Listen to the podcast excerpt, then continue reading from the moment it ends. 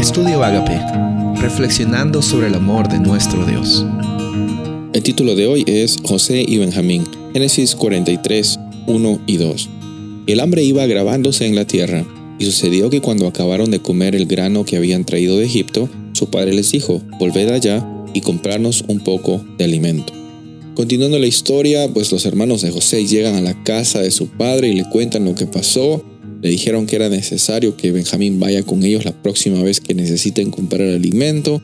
Y pues obviamente Jacob decía, no, no puedo darles eh, a mi hijo Benjamín, el único hijo que él pensaba que le quedaba de Raquel. Tenía miedo de perderlo porque él pensaba que José estaba muerto.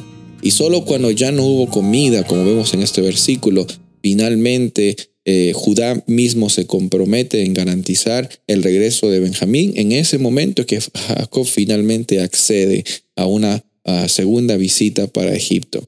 Llega Benjamín, en el versículo 16 encontramos que José lo ve y, le dice a su mayordomo que preparen un festín para ellos y, y, los llevó a la casa de José mismo y tuvieron, tuvieron una experiencia muy bonita. Obviamente ellos con miedo, la Biblia dice que estaban con miedo porque estaban yendo a la casa de, José y pensaban que quizás se habían encontrado en problemas por el dinero que ellos habían recibido junto con la comida en los costales.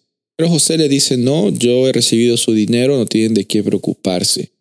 José le dice a Benjamín, eh, Dios te bendiga, hijo mío, le dice a él, eh, Dios te imparta su favor.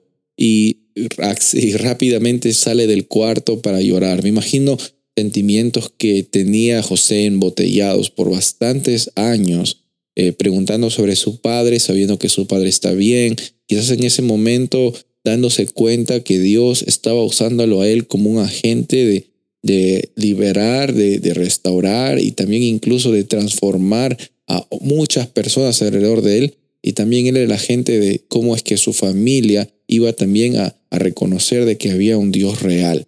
En ese momento José dice, empezó a llorar en, su cuarto, en su aposento, y después se lavó la cara, salió y, se fue a comer. Obviamente las costumbres eran que egipcios y hebreos no podían comer en el mismo lugar, pero José los sentó a todos en orden de primogenitura, algo que lo dejó bien perplejos, y pues tuvieron un bonito momento.